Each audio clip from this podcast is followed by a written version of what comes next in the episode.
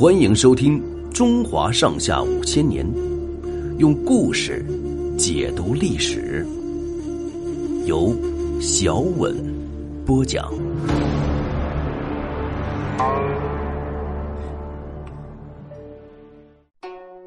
头鱼宴上的阿骨打，童贯镇压了方腊起义，没多久，东北的金朝派人到东京，催促北宋攻打燕京，夹攻辽朝。原来辽朝经过几次内乱和各族人民起义力量的打击，渐渐腐朽衰落。在这个时期，我国东北地区的女真族逐渐强大起来。女真人民长期受辽朝贵族的统治和压榨，早就产生了强烈的反抗情绪。公元一一一二年的春天，辽天祚帝耶律延禧到东北春州巡游，兴致勃勃地在混同江捕鱼。并且命令当地的女真各部酋长都到春州朝见。按照当地风俗，在每年春季最早捕到的鱼，要先给死去的祖先上供，并且摆酒宴庆祝。这一年，聊天坐地在春州举行了头鱼宴，请酋长们喝酒。聊天坐地几杯酒下肚，有了几分醉意，叫酋长们给他跳舞。那些酋长虽然不愿意，但是不敢违抗命令。就挨个离开座位，跳起民族舞蹈来。接下去轮到一个青年人，他神情冷漠，两眼直瞪瞪的望着聊天坐地，一动也不动。这个青年就是女真族完颜部酋长乌雅术的儿子，名叫阿骨打。聊天坐地见阿骨打居然敢当着大家的面顶撞他，很不高兴，一再催他跳。一些酋长怕他得罪聊天坐地，也从旁劝他。可是不管好说歹说，阿骨打拿定主意不跳，叫辽天祚帝下不了台阶。这场头鱼宴闹得不欢而散，辽天祚帝当场没发作。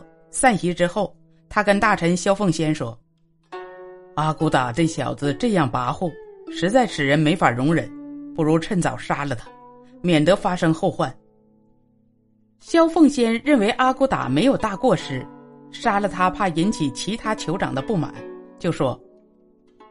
他是个粗人，不懂得礼节，不值得跟他计较。就算他有什么野心，小小一个部落也成不了气候。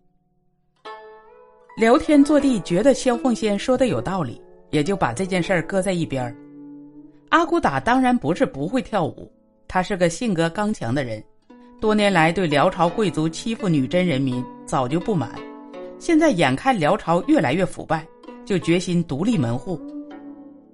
不久，阿骨打的父亲乌雅术死去了，阿骨打继任完颜部首领。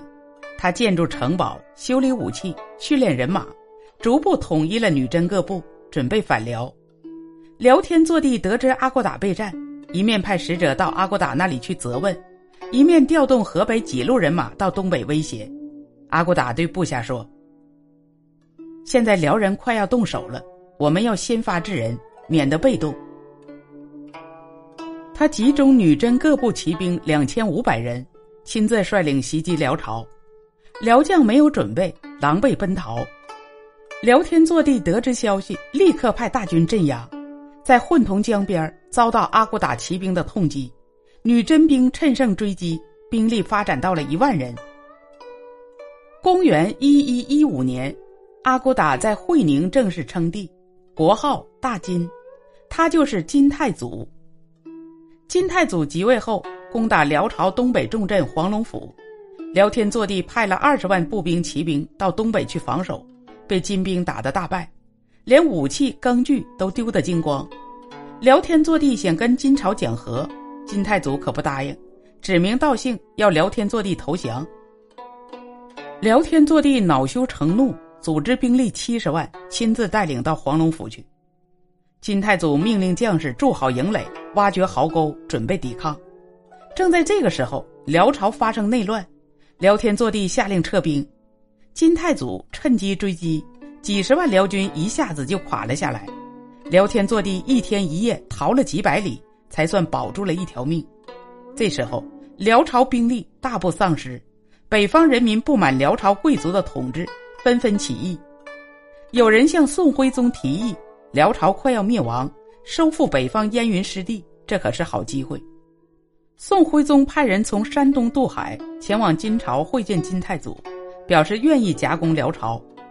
双方约定灭掉辽朝之后，北宋收回后晋时期割让给辽朝的燕云十六州失地。北宋把每年送给辽朝的银绢如数转送给金朝，历史上把这件事称作“海上之盟”。金兵向南进攻，接连攻下了辽朝四座京城，还留下了一个燕京。按照双方约定，应该由宋军攻打。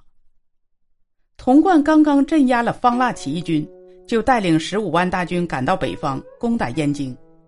他满以为辽兵的主力已经被金军消灭，打下燕京可以不费多大劲儿。哪知道辽兵虽然虚弱，比宋军还强得多。童贯一连打了两次败仗，不但燕京没有收复，而且损兵折将，把多年以来积存的粮草、武器。全都丢光了。童贯为了逃避失败的责任，暗地里派人请金朝攻燕京。金朝一举拿下了燕京，不肯还给北宋。童贯只好答应把燕京的租税每年一百万贯钱献给金朝，才把燕京赎了回来。这样一来，北宋王朝的腐朽可让金朝看穿了。公元一一二五年，金太祖的弟弟金太宗完颜晟。派辽将追杀辽天祚帝，灭了辽朝，接着发兵南下，把进攻矛头转向北宋王朝。本集播讲完毕，欢迎订阅收听，下集精彩继续。